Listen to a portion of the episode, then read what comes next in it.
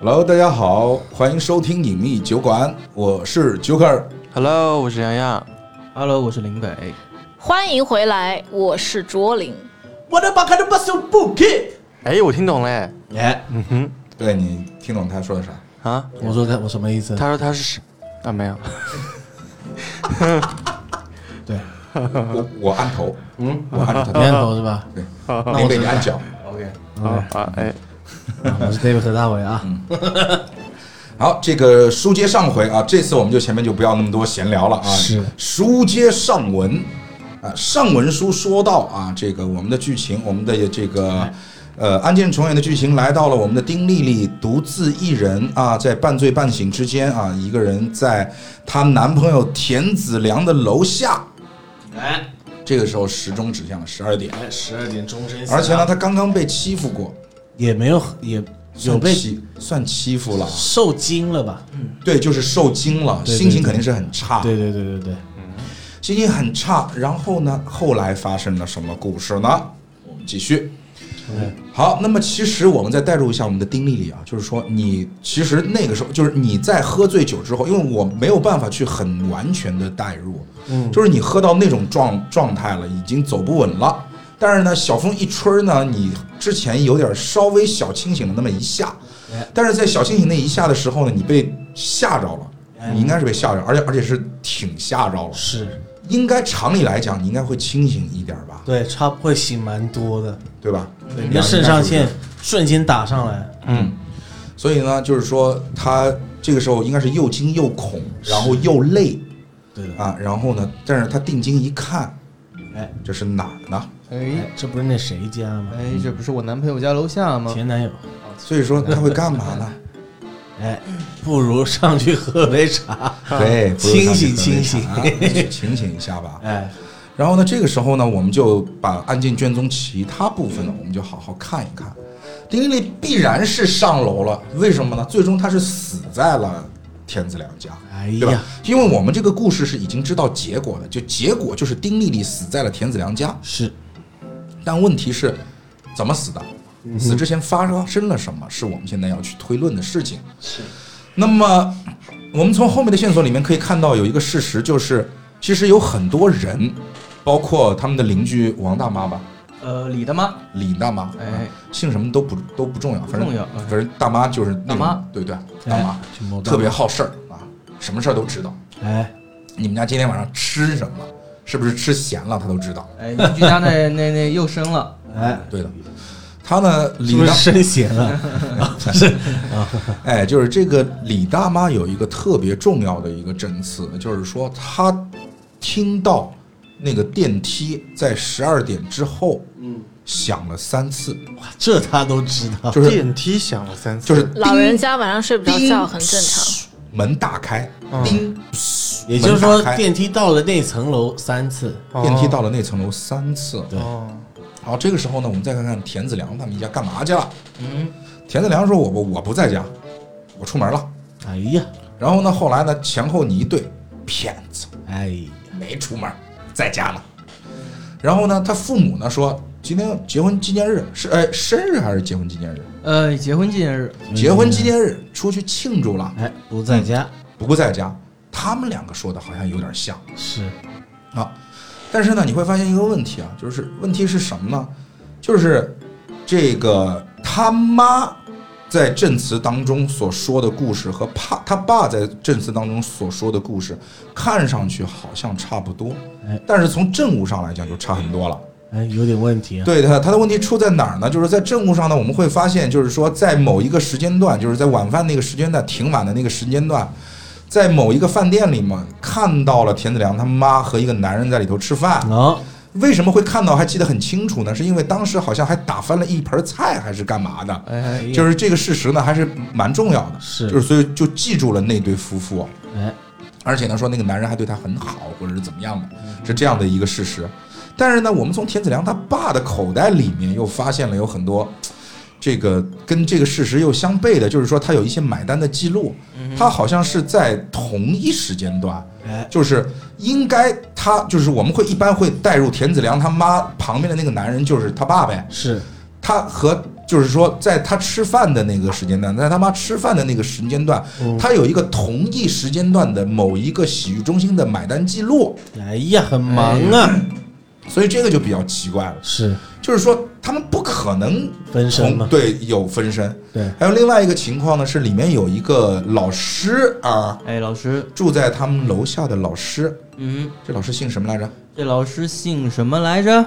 姓王，啊，王老师王师老师，哎，隔壁老王，对，所以说呢，他们有一个隔壁的王老师，其实不是隔壁，是楼楼楼下老王的邻居。楼下，OK，他们有个楼下的邻居，楼下的邻居也说了，说这个他是和他们两夫妇一起回来的，他和他俩夫妇一起就是回来，正好在楼梯里面啊碰碰到了然后跟他们两夫妇就一起回来了。是然后呢，他是在几楼就下了，然后他们两夫妇又上了。哎，哎，一切看上去都对，嗯只是说他们的买单记录就感觉有点小问题对吧？但是问题是，这个时候我们就会想了，盯了三次，对不对？就那个电梯盯了三次，上来过三回人，我们设定一回是丁丽丽，哎，这个必然必然，哎，一回是父母，父母哎这个也有，那他们还有一回是谁？这个就难讲了。对吧哦？还有一回是谁？这就觉得就很就是很难去判了。哦，是谁？凶手，对吧？哎还有一回必然是凶手嘛。嗯，但是问题来了，神探一告诉你了，凶手就在他们三个当中。就在这仨人，对，凶手神探仪是可以得知凶手范围和作案地点的。也就是说是父母以及他们的儿子叫什么？田子良，就田子良跟他们父母这三人当中，对的。哎呀，所以说，其实神探仪之前已经告诉你了一个位置，就是说嗯神探仪是明确的告诉你凶手的位置在哪里的。哎这是神探仪的作用，就是神探仪告诉你凶手就是在田子良他们这个家的这个位置，哎，他们这个家里面就他三个人，就他们仨，对吧？所以说不可能有别人。嗯，所以说我们幻想中的那个第三者，就是其实第四者了。哎，第四者，是不应该出现的，是没有这个人的，所以这个时候我们就得很怀疑，我们得回去倒那个事实了，就是说本身就觉得很可疑，对，因为他爸有一张同时的买单记录，然后呢，我们又从很多线索里面会发现一个非常重要的事实，他爸和他妈关系不好哎，呀，而且要离婚。啊，那这纪念日有点悬呢。哦，是哦，对呀、离婚了还办什么纪念日啊？是啊，但是我们事实又证明，他妈在那个时段和一个男人在饭店里面吃饭，而且他们两个很亲密，看上去就是两口子。哎呀，那岂不是对隔壁那老王啊？对啊，从性上来讲，我们就怀疑到了王老师，哎，也不是啦，王老先生有快递，他是我的妈妈。对，其实就是这一点上，就是说我们会发现，因为我们一定要知道谁在说谎。是，后来我们就会发现，王老师说的这句这个证词，说同时上楼，然后他在自己的那一层下，就也有问题。必然在说谎。是那，么，如果王老师必然在说谎的话，我们就要去想他为什么要说谎嘛？哎，心虚。对，而且我们从一些小的线索，就是这些点比较细微，就是他儿子以前经常在，就是这个田子良经常在王老师那边补课，然后呢，王老师又可以把田子良送到国外去，等等的，就很多这种事儿，哎，是，就七七八八的事儿，就是说明，哎，他妈跟王老师还挺要好的。哎呀，所以说，我们就可以很容易联想到，如果那个男人是王老师的话，那一切就说得通了。哎，就说得通了。这也是为什么他要说谎。嗯，所以说，我们就可以想到一个事实，哦，那三次就对得起来了。哎，第一次丁丽丽丁丽丽，第二次王老师跟他妈上楼了。哎。呀，我的天哪！是的，嗯，第四，啊而且第三次就是他他爸。糟糕了，糟糟糕了，而且就很很有抓了个现行啊。抓了个现行啊。那么其实呢，这一点我们在里面呢还可以看到几个人设，就是说我们会发现这里面还有几个非常重要的人设是什么呢？嗯就是他妈就属于那种特别强势的妈妈，，OK，就是老娘现在这辈子的希望就是你田子良一个人了，你他妈给我好好念书。对他特别爱他的儿子，这种爱听怎么讲呢？也是一种枷锁吧？对对对，一种枷锁。真的，我以前有个同学就这样，他妈真的超恐怖的。就他妈，我们到他家玩啊，嗯他妈就对我们说：“哎，David 你又来了，怎么样？怎么样？怎么样？”然后他儿子敢讲一句话，他是说：“哎，他儿子如果想插嘴，叫你讲话了吗？干嘛？” 就很凶，哦，其实他妈还不一样。还不一样。他妈是属于那种我们传统的中国家庭的那种 含辛茹苦的父母，嗯就是你有没有听到过那一些话？妈妈那么苦，就是为了你。啊，真的，妈妈这个样子就是为了你。就有的时候啊，就是说我们会看到有一些很感人的一些所谓的感人啊，就真的是打引号，嗯，说为了孩子什么又干嘛了又干嘛了，哎呀，这个父亲今天挂了，他要去高考都不告诉他，就之类的，是。就是我觉得是反人性的，对对对，反人性的。有家才有爱，有爱才有你一个大的完整的人人生。是。你为了就是就是考试，嗯你把爱，你把家庭都放弃了，这是为了什么呢？这是为了什么呢？就是这样成才，你觉得有意义吗？哎，人生都不完整，对，所以说，呃，他其实我觉得这个写的还蛮现实的一个现象。他妈妈就是这种人设，OK，虎妈，对的，虎妈。所以说，其实，在这种家庭环境下长大的孩子，他会有一个很大的一个现象，就是他眼中有一个好父亲，但是有一个很可怕的妈妈，OK，所以他崇拜他的父亲。嗯，就是说，你会从很多现实里面，你会发现田子良非常非常崇拜他的父亲。是所以说，这样的一个家庭关系，我们就会发现了一个懦弱的父亲，在家里面没有什么地位，但是很受儿子的尊敬，他跟儿子关系非常好。一个强势的妈妈，家里面所有的事儿都是妈妈一个人来主事儿，但是他其实跟儿子的关系并没有那么好。嗯好，造成了田子良是什么样的性格？田子良是一个懦弱，然后胆儿小，嗯有点妈宝。，OK，但是他很奇怪哦，他妈宝，但是他崇拜父亲，嗯就是妈宝崇拜父亲，生活上依赖妈妈，但是精神上依赖爸爸。能理解，然后心里呢，就有他不怎么说话，就田子良是一个不怎么说那说话很很闷的孩子，超级无敌闷的孩子。就老师也这么说他，就是学生也这么说，他是一个很闷的孩子。哎，我也不知道丁丽丽看看上他啥了。哎让他长帅呗。哦，对，就他长得还蛮好看的。哎，长得哎挺帅。闷帅闷帅的，对的，就这种人设在学校里面有可能会很多女生觉得很是啊，忧郁王子啊，高冷学霸嘛。对啊，哦，对的。好，然后呢，呃，他们分手是因为什么来着？我记不清了。分手呢，是因为丁力当时自己发生了一些事情，然后就跟我们哦，的对的，哦，分手是哦，还有一个事实可能我们忘说了，分手是丁丽丽提的，对丁力里提的，天子良也觉得特别莫名其妙，哎特别的莫名其就。突然有一天，哎，就是回家，突然就收到了分手的这个消息。哎，奇怪了，对的，所以说这里面有一个悬念，就是丁丽丽其实就为什么要跟他分手啊？就莫名其妙的分手是最不能让让人接受的。是嗯好，我们又回到我们的故事。我们说完人人设了以后，回到我们的故事啊，就是说，丁丽丽到底发生了什么，要跟田子良分手？这个还特别的重要。我们先把这个事情放一放，我们再说丁丽丽她现在上楼了。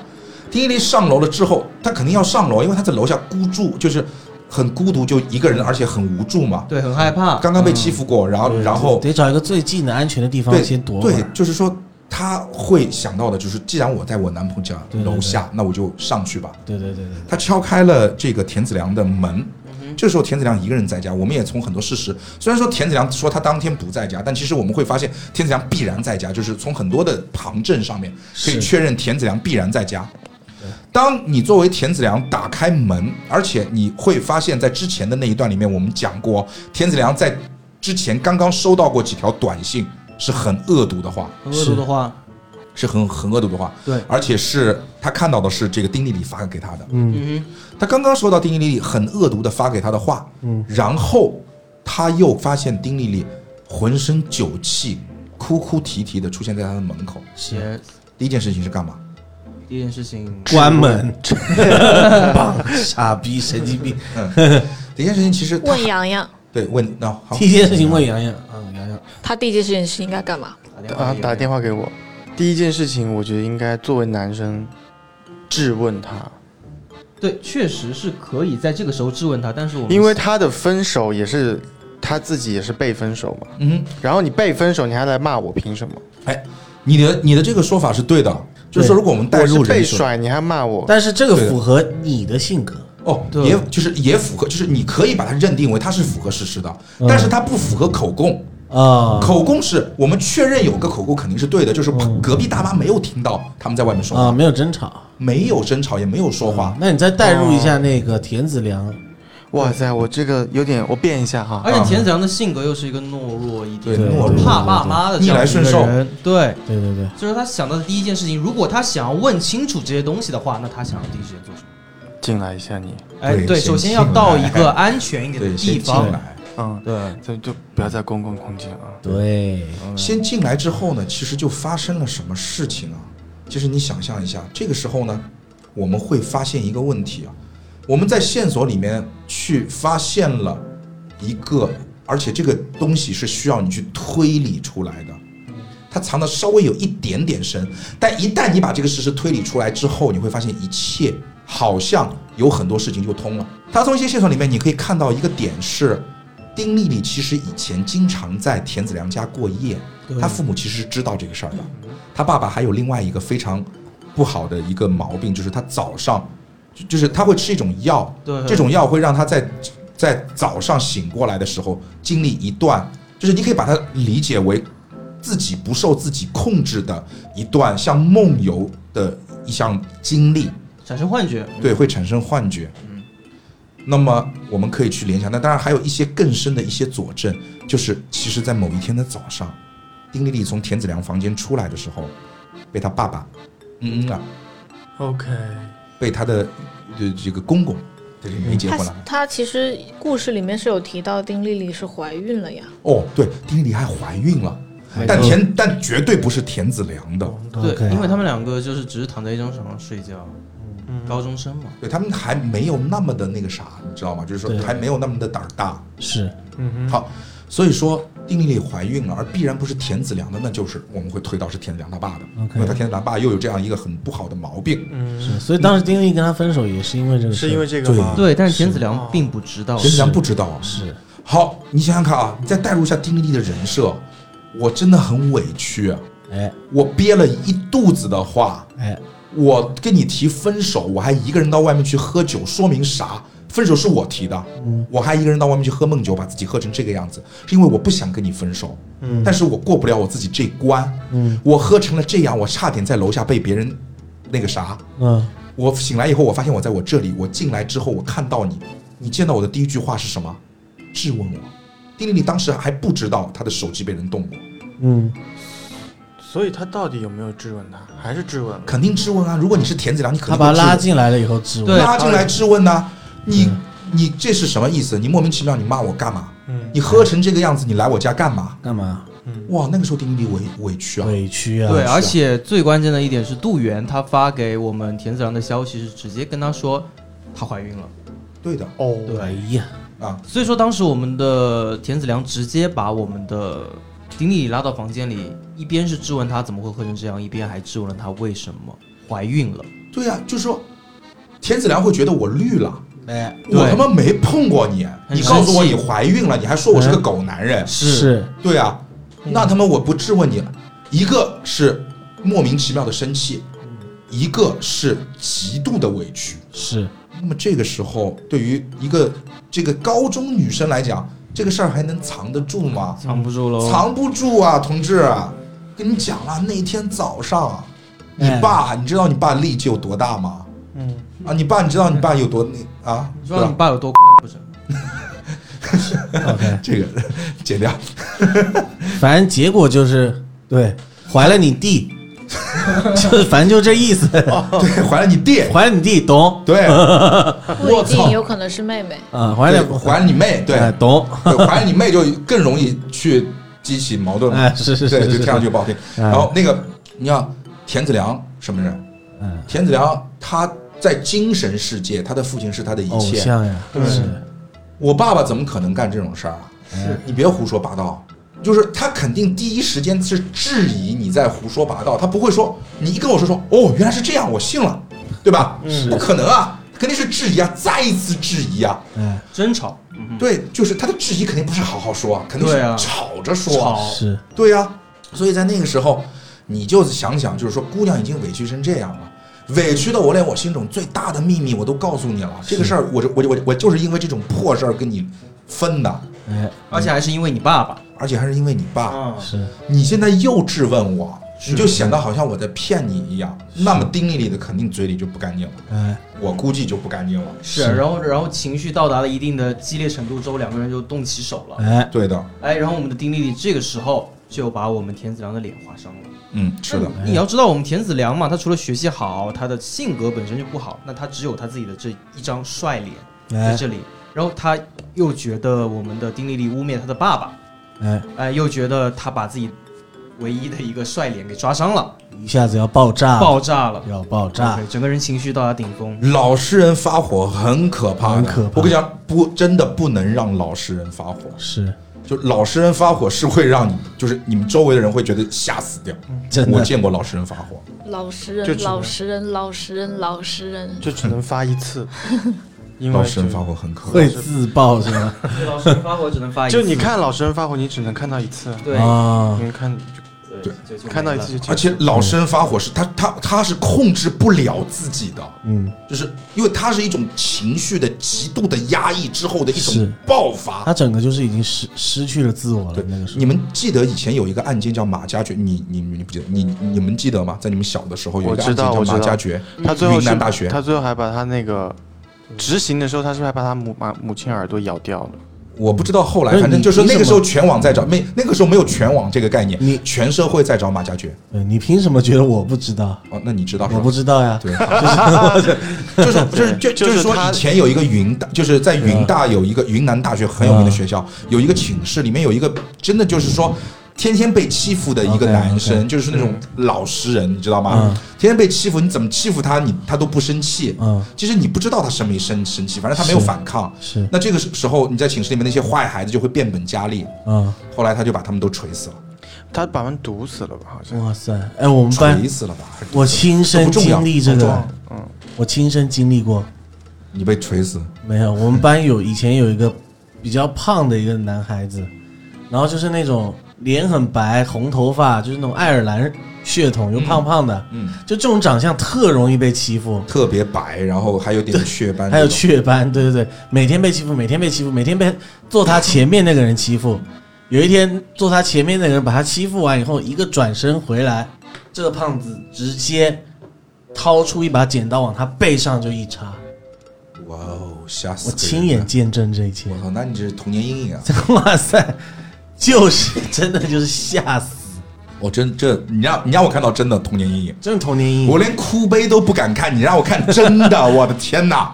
哇，就是当时就是哇惊呆了，然后老师也惊了，老师在前，老师整个就是在那边站了五秒，然后说不能拔哈哈，这个不能拔。然后当时就那个男孩子，会怕变喷喷泉。对对对，那个男孩子就担架趴在担架上被抬走，OK，后来就再也没来过，没没来上过学，插插了哪个位置？就是背的中间偏左边一点吧，大概是，应该是没有插到，应该是还活着。所以说老实人发火不要欺负老实人怕真的是。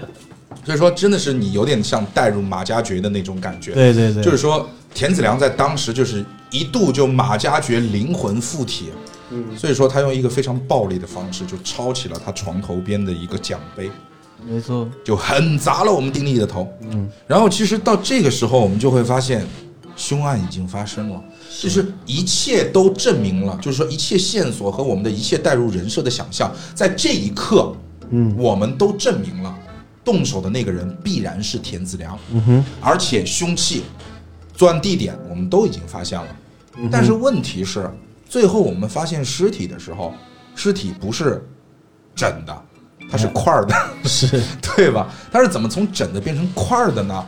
好我们继续带入一下我们田子良啊，田子良对吧？为了父亲，真的是一刻的爆发，在这刻爆发结束之后，他会干嘛？懵逼啊，对秒怂，秒怂啊！所以田子良在这个情况下面，必然就是懵，就是他已经不知道干嘛了，就是人会呆坐在那个地方，就直接就当时就 freeze，对，就是冻住了。是是是，而且而且当他看到那个尸体的时候，他就觉得哇，这个东西在在他眼里非常恐怖，然后他得离开这个地方，对的，对，对，然后他就来到了卧就客厅里，客厅。客厅，对然后就呆坐在那里，这里很妙。嗯，我记得他当时躲在茶几旁边还是什么？对，就蹲坐在那里，对。什么事都什么什么事情都不敢做，是的。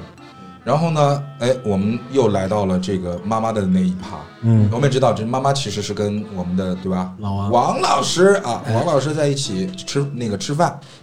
吃完饭之后呢，他们俩就回来了。嗯，我也说实话，就是说，这个酒店不香吗？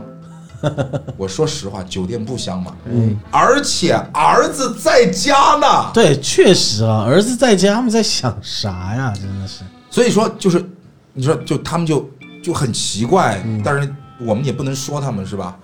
对 吧？就是他们就回家了。嗯事出有因嘛，哦，他们回去之后，其实还想聊点正事儿，之后才干正事儿。呃，然后再回王文博家干正事儿。哦哦，这样就对了，是这样的这样就对了。那么他们为什么一开始就不去王王家？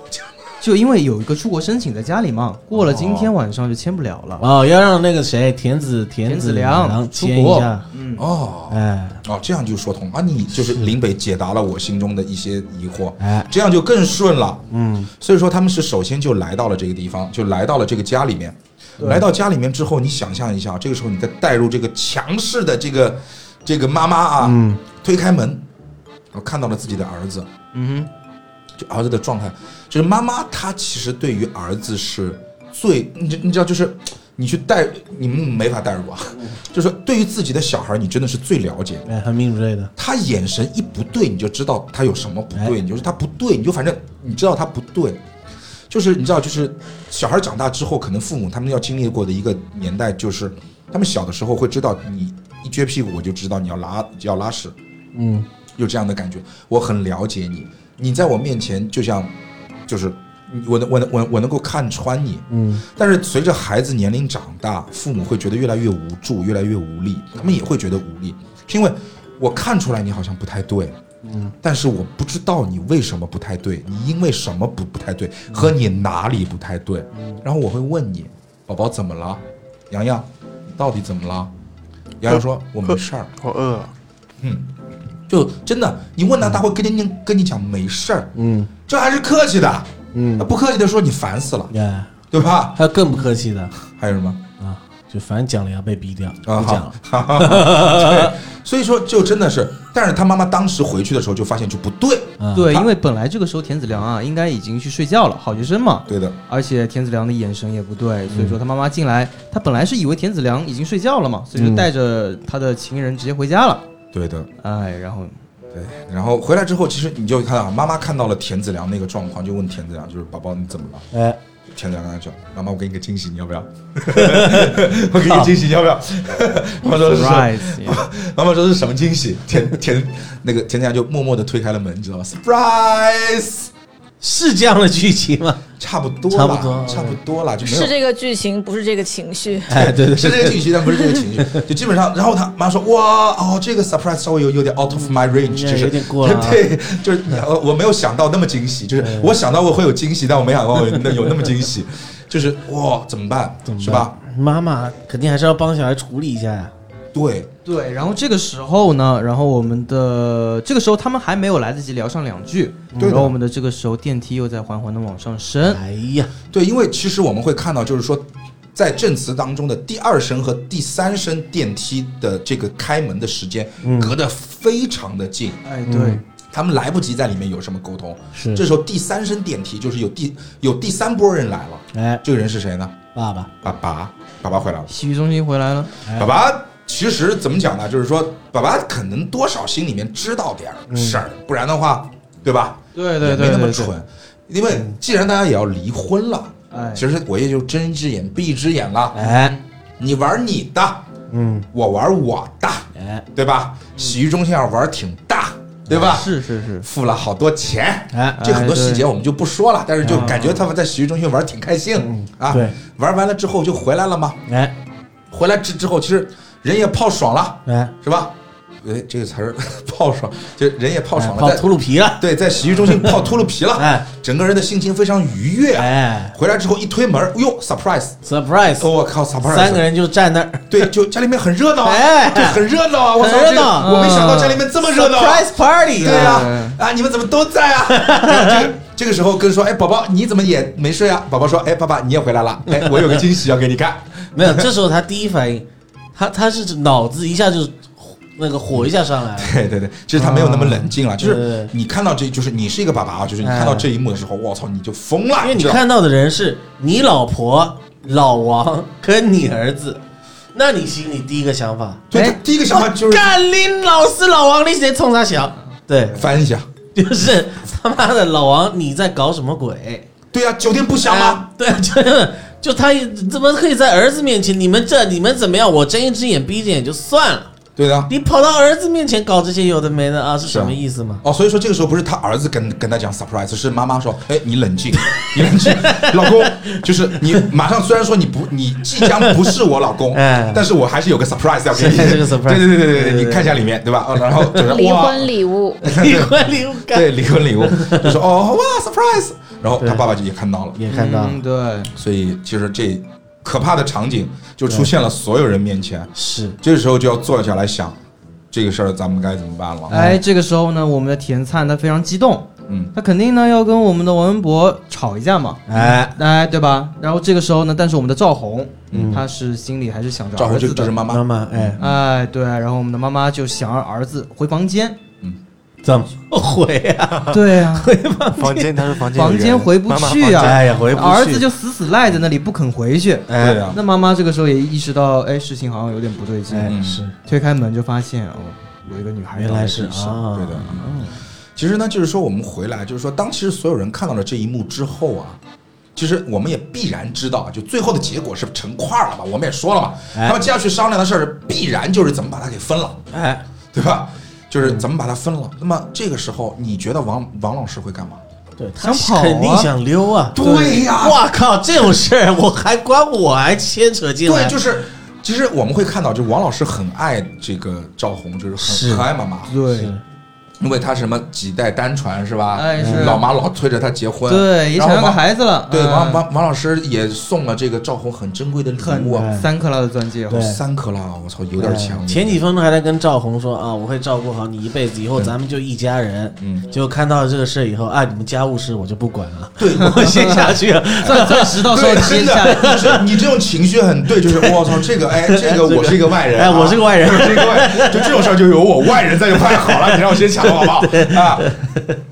但这个时候，我们的妈妈肯定是想要让我们的王文博留下来了嘛，是毕竟多一个目击证人就多一份危，险嘛。当然妈妈什么人设？妈妈，我好强势女啊！是就是她在一段感情当中，她必然是强势的一方啊！是她怎么可能放老王走啊？是我跟你讲，她像她那个状态，就恨不得把老王的脸先摁血泊里面，哎，说就是你的你 DNA 必须得是共犯。对你的 DNA 先给我留，先留在这个地方，哎就是你必须要是个共犯，是我不能让你随随便便走。是好，所以说呢，这个妈妈就开始主持大局。我觉得就是说，哎在这个时候，妈妈就应该是，因为你从人设上来讲，主持大局大局的必然是妈妈，对，必然是妈妈。因为妈妈其实你知道。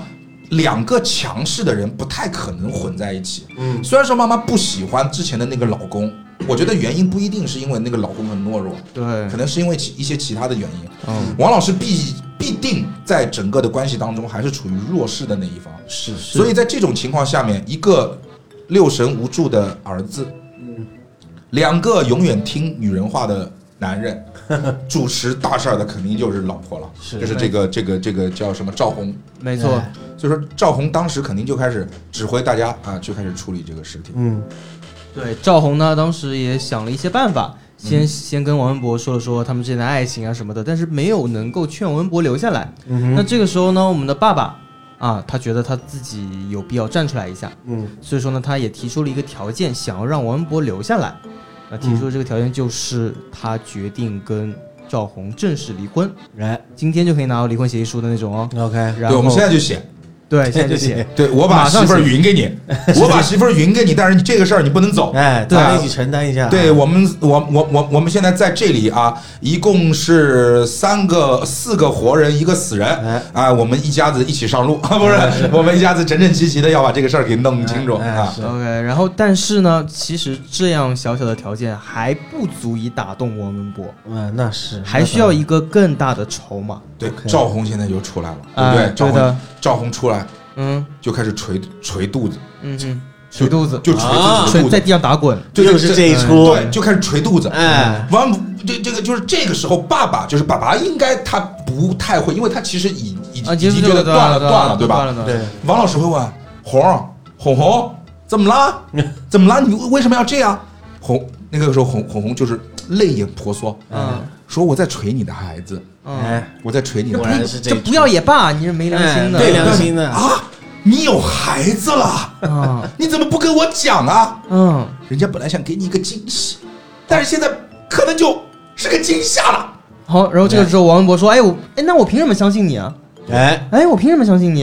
然后妈妈就马上还挺轻止住了眼泪，哎，从地上爬了起来，掸掸身上的土和灰，哎说：“你稍等，稍等，直接把肚子剖开来给。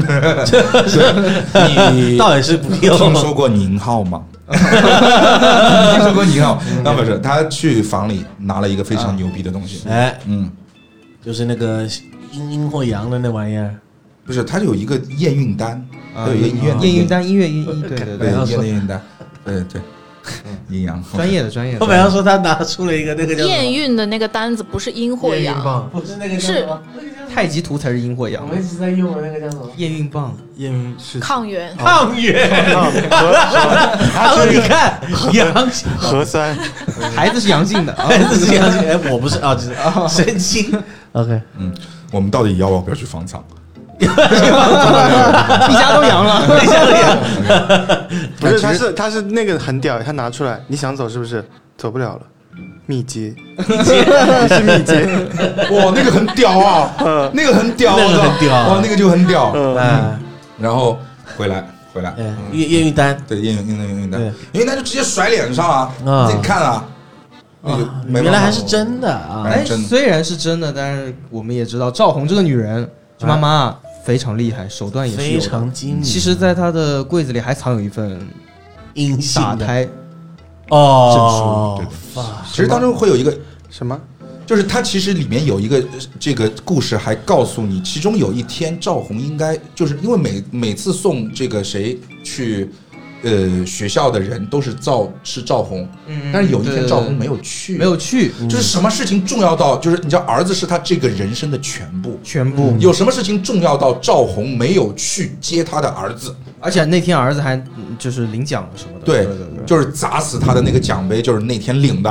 哎什么事儿能重要到这个份儿上？新哎的儿子，打胎去了，打胎去了，哦，打胎去了。因为他觉得他的儿子就只有这一个就够了。田子良，所以说当时的场景是这样，就是说他把一个验孕单直接甩到了老王的脸上，是。然后爸爸生气了，我操，你们已经这样了，哎，那我他妈走。赵红说：“别，我还有一个，把打胎这枚耍在甩在了爸爸身上，说我打了，真的假的？没有没有没有没有没有，没有，没有。他这个 我现在已经分不出是非了。那这样的话，老王就不破案了，知道到底故事原本长什么样子。就老王就破案了，所以就没有没有这一趴，就没有这趴。就是他直接其实就是就是拿出验孕单来跟老王讲说，我怀了你的孩子。老王特别想要个儿子，哎对呀，妈妈都盼了好久了，抓住了把柄啊！对，，那老王拼了，那就我不是为了你儿子，我他妈是为了我儿子，哎，对吧？但这个话不不能讲啊，这个这话不能讲，没必要心心里面是这么想的，是。我不是为了你儿子，是为了我儿子，是。那这个事儿就是对对对吧？哎哎那就干吧，，但是呢，其实啊，这些事情还是不足以打动王文博，哦还不足以事儿，还有事儿。还有哦还有什么事儿？又丢了一张是双胞胎。啊，没有，OK，那这些事情就王文博只能就是最多是留下来，嗯但是呢，他们当时呢，我们的赵红跟那个我们的田灿又提出来了，哎，因为这个神探仪可以锁到一定是就是在我们家里，凶手在我们家里，对的，那怎么样能够不让警方发现现场在我们家呢？或者是说尸体不在我们家呢？哎。分了他吗？哎，分了他，但是分尸的地点哎，去别人家分，去王文博家，对呀、去王文博家。去王文博家分，对。因为会有一些证据去，也会让你去推到这一点，就是最终分尸的地点其实不在王文，呃，就是不在田子良家，啊，对，其实是在王文博家，是。而且当中还藏了一个小彩蛋，小彩蛋，但这个彩蛋其实你推不推出来都无所谓，就是到底最后是怎么死的？啊，对吧？对这个彩蛋。对对对对对，其实里面其实暗暗的指到了这个我们的丁丽丽她有一个很奇怪的毛病，就是说嗯。她受了一个重大的打击之后，她可能会晕厥窒息，嗯，啊，然后晕厥之后过了一段时间之后，如果你不把她搞醒，她可能就就真真真真真的死掉了，哎真挂了。对对对对对，所以说呢，其实你如果仔细的去对一下时间，去对一下这一些所有的东西，你会发现，好像丁丽丽的死亡时间和这个东西去联系一下，然后又把分尸这件事情去联系在一起，会你会发现一个特别吓人的一个事实。嗯哼，我们先不管谁去分的尸，我们假定一下，某人在分尸的过程当中，当他第一刀下去的时候，你记住一点啊，我们在带入人设哦，他们不是专业的哦，不是专业的，他们的手会抖哦，手会抖，他们没有那么稳准狠，所以他们一刀下去就是这个，就就是你你你你肯定是很顿挫感的，或者说你的手是很不稳的，是所以这一刀不会是那种特别狠的，一下子就把哗一刀下去头就下来了，不可能。所以说这一刀不会是特别的重，嗯，这个时候就会把有可能不是已经死掉，而是处于深度昏迷的丁丽丽给搞醒。很吓人啊。对啊，但你搞醒之后，某一个去分尸的人，他的选择会是什么呢？把他弄死。对，所以说我们从这些细节其实也可以反推出一个事实啊，嗯，到最后分尸的人必然不是王老师，王老师有参与，王老师有参与，但是哦，因为主凶手刀人主刀人肯定不是王老师。对主刀人肯定不是，因为如果你像主刀人是王老师的话，看到这种场景，王老师就撤了，就是王老师其实是希望他没事儿，是。对吧？因为最多把事情闹大了之后，进去的人是田子良嘛，是。对不对？跟他妈妈有没有关系？跟他妈妈，他认为他妈妈心这个怀里面的，就就不是那个肚子里面的孩子也没有关系，是，对不对？但是如果主刀人是爸爸的话，那就不一定了，因为爸爸是不可以让田子良出事儿的，所以当时他其实没有多想，直接就干掉，醒了就醒了，就直接干掉。所以说，我们有一些线索是可以指向我们在分尸的时候，其实丽丽还活着。嗯哼，丁丽丽还活着，所以这个就是一个比较可怕的一个事实。所以最终呢，其实我们也会判断到，就是说我们分尸是由田子良啊，不是这个这个田爸爸、田子良爸爸和这个我们的王老师一起来进行的，但是主刀者肯定是我们田爸爸。对然后到最后就发生了我们的这个抛尸。对，而我们的王文博为什么又会答应去跟我们的田子良一起分尸、嗯哼，抛尸，嗯以及把自己的家里作为一个真正的案发现场，这个也是一个比较重点的事情。嗯哼，那在我们还在田子良家里的时候，这个时候田灿打电话了，嗯哼，打电话给一个神秘的人，对的。哎，这个神秘的人教了他一招，嗯哼，所以说呢，他其实这个当中呢，还有一个非常重要的细节是，当天晚上他爸爸其实是打过一通电电话的，嗯。在分尸之前，他爸爸是打过一是是有一个是有一通通话，对，通话打给了某一个神秘人，神秘人，而且我们会知道，就是有一个细节很很有意思哦，就是很不对，你会发现最后尸尸体被分尸了，对吧？而且他的内脏被拿走了，内脏被拿走了。嗯，而且呢，就是因为他把内脏拿走了，包括你的分尸等等这些行为，其实扰乱了最后神探仪去把凶手锁到一个更小的范围。哦，那么作为普通人家，我们就讲就是田爸爸、田妈妈、王老师，就王王王老师，我们就算他有点文化吧，嗯哼，但他的文化的这个知识点就不是在那个方向上面，嗯，特别是像说还要把尸体的内脏掏掉，没错，就这种事情，就怎么可能是这几个人能够想得出来的呢？嗯哼，所以那通神秘电话就很重要了。但是这个事情呢，我们要放一放，嗯，它是最终的一个扣儿要留在那个地地那个地方，而我们所知道的很明显浮在表面的是，我们主刀的啊，我们的田爸爸和我们这个副手，我们的这个王老师一起把这个我们的丁丽丽去分掉了，去分成了一块儿一块儿，没错，然后就开始去抛尸了。抛尸呢，其实当中还会有一些混乱的一些线索，就是说这栋楼里面的人，他们谁有什么颜色的车等等等等。但是到最后你会发现，这辆车的确就是我们这个王老师的车。没错，好，王老师的车呢，我们因为当天其实，在抛尸的当天，田爸爸和田妈妈是有完全的不在场证据的，因为他们去了他表弟家，表弟家，表弟家在荒山野岭，在郊区，在在山里头，是所以说很明显吧，抛尸袋的人是谁啊？抛尸袋的人肯定就是王老师嘛。王老师，但是这个时候又有一个疑点，就是说我们又回到最初案件的最最初报案的那个情形。那个流浪汉是这样的，那个流浪汉在报案的时候说，我听到了有一声急促的刹车声。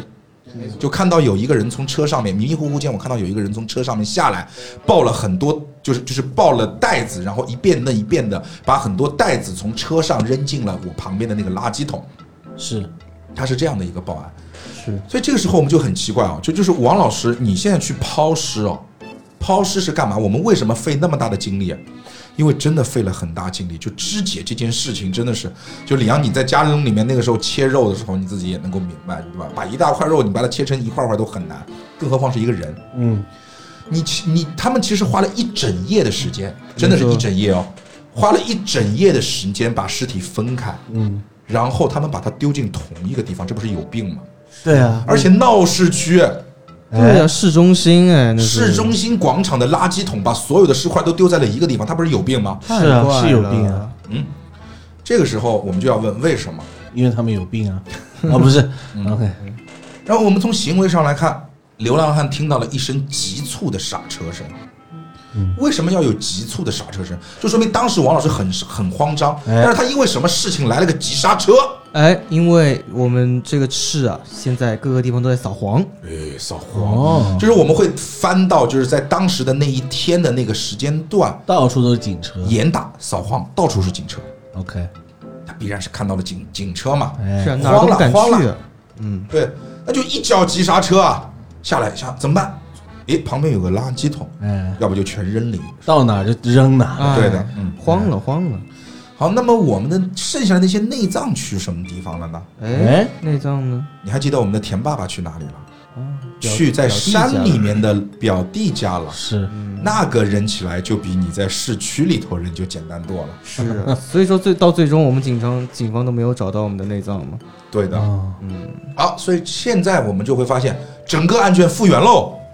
我们的六二五案件就这样通过我们的这个抽丝剥茧和带入每一个人物去想他们所想，动他们所动，嗯哼，把整个案件就这样复原了。没错就是在这个部分，我们先聊了，就是说，当然他还留了很多悬念，我们接下去就讲。但是到这个部分，其实我们的演绎部分就结束了，是的，我们的戏精部分就结束了。嗯，就为什么说它是一个很有意思的欢乐本？你想象一下，虽然说我们讲的很顺，但是作为导演的 DM，对在看他们一群小傻子再去演这个事儿的时候，你要跟他们说戏，你要跟他们去引导他们进入这个角色。对，还要让他们 NG，对，让他们去揣测人物的心思。对他们的表现绝对不是像我们刚才盘的那么顺的，他们会各种很离奇的表现，是就觉得特特别的可笑。还会加入他们自己的创作，对的，而且另外一点是，就是说，他其实这个除了那个案卷的案件的卷宗之外，他没有特别特别多的繁琐的线索。对，而且他的搜证的方式也很特别。嗯，你每个人物都有自己的一个特别的一个学习的一个领域，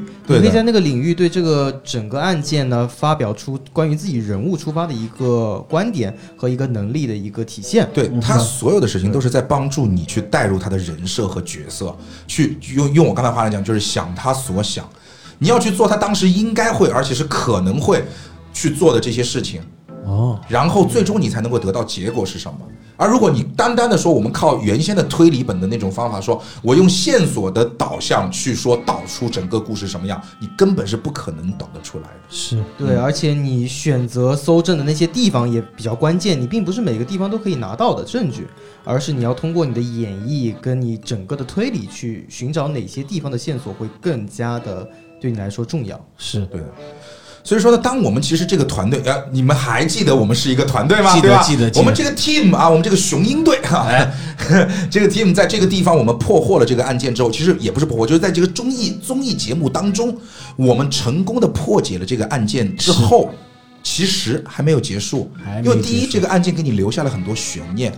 悬念是什么呢？我们来简单总结一下：第一，田爸爸打电话的那个神秘人是谁？哎，是谁？而且还有一点是很有意思，我们从田爸爸在这个洗浴中心的购买记录里面会发现，好像是有个人跟他一起爽了。哎，一起洗了，哎呀，对的，所以说他不是一个人去的洗浴中心不。是一个人哦。哦，好，所以说这些事情到底就是说那个和他去的人是谁，或者他打电话的那个人是谁？这两个人会不会是同一个人？嗯这些悬念我们先放着。是他们到底是怎么能够有这么高智慧的方法去处理这个尸体的？我们也把它放着。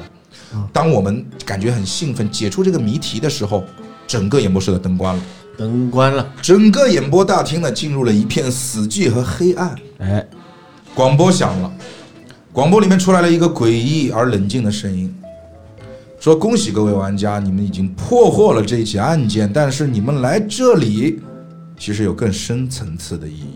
哦，你们想活着离开这个地方吗？如果你们想活着离开这个地方，那你们就要告诉我另外一个隐藏在这个六二五案件背后的更重要的故事，就是当年去破获这个案件的那个团队，哎那个六边罪演师团队，六边形。他们、他们那个 team 有一个名字叫六边边形。六边形，对也是一个醉眼师团队，，对，醉眼师团队最后都死了，都死了，都死了。都死了，到底发生了什么？发生了什么？你们要告诉我，如果你们不能够告诉我的话，你们所有人都会死在这个地方。但如果你们有人可以知道，就请到某一个地方，他会跟你跟你说一个地方，嗯哼，来找我。OK，当你告诉我，如果你说对了，我就放你走。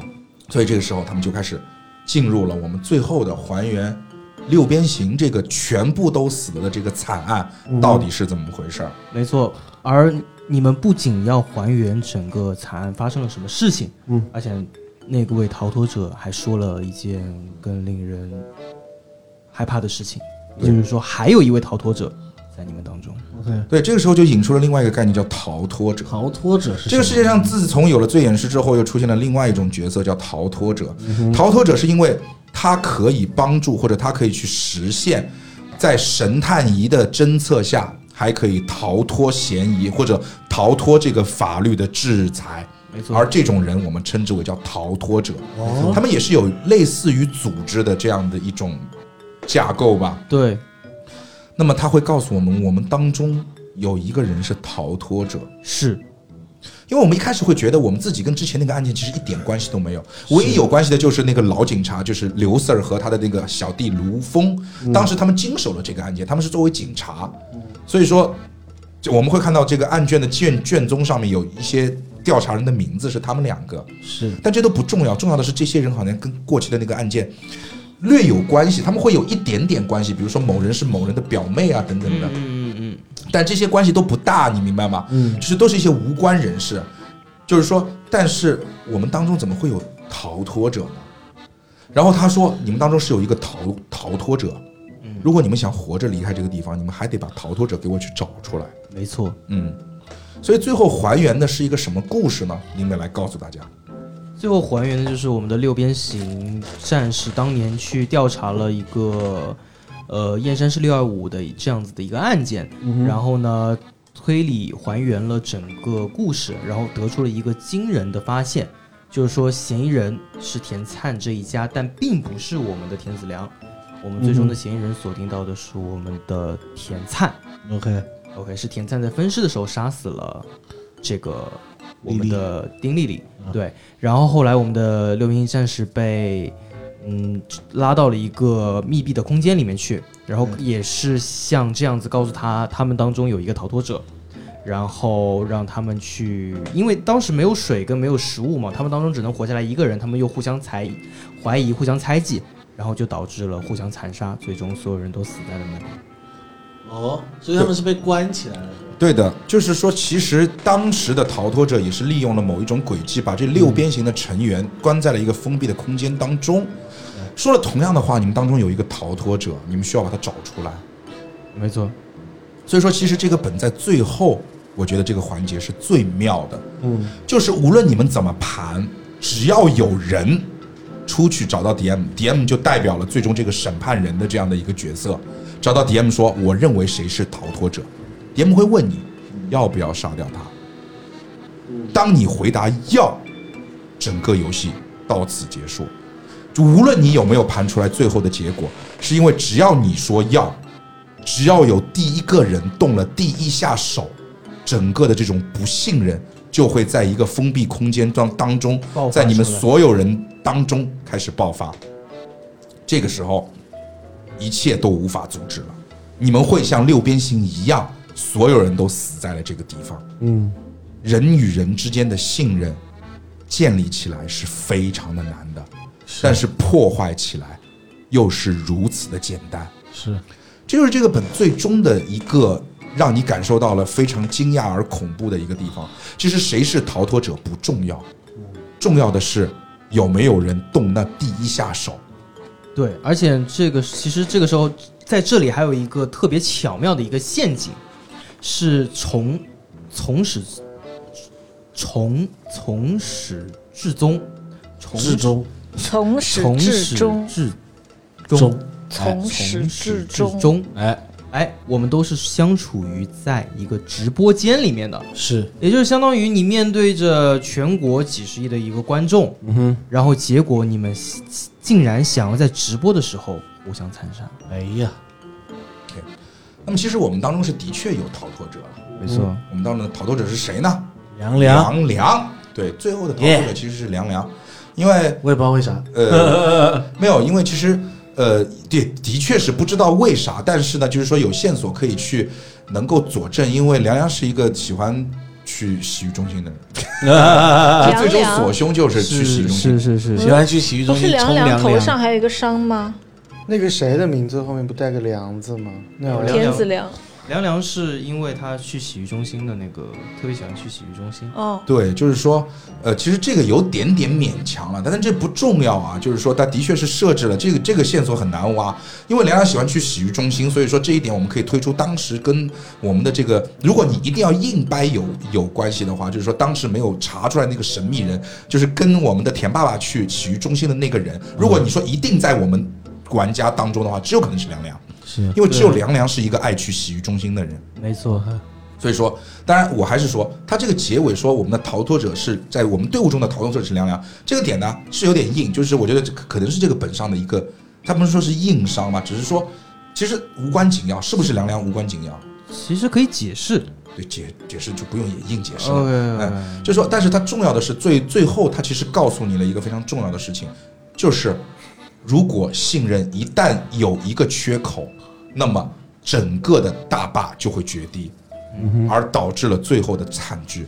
反正我自己带过两车，都崩了，不可能有人说，就所有的玩家都决定我不要杀死逃脱者。哎，我那时候好像没没崩哎，哦崩了崩了。崩了崩了崩了，对，杀死了杀死了，因为不太可能，就是在这种他已经给你营造，其实到最后你会发现没有没有动手啊，所以那天晚上是等于是爸爸打电话给凉凉。对的，啊，然后让他帮忙这样子。嗯。是。啊。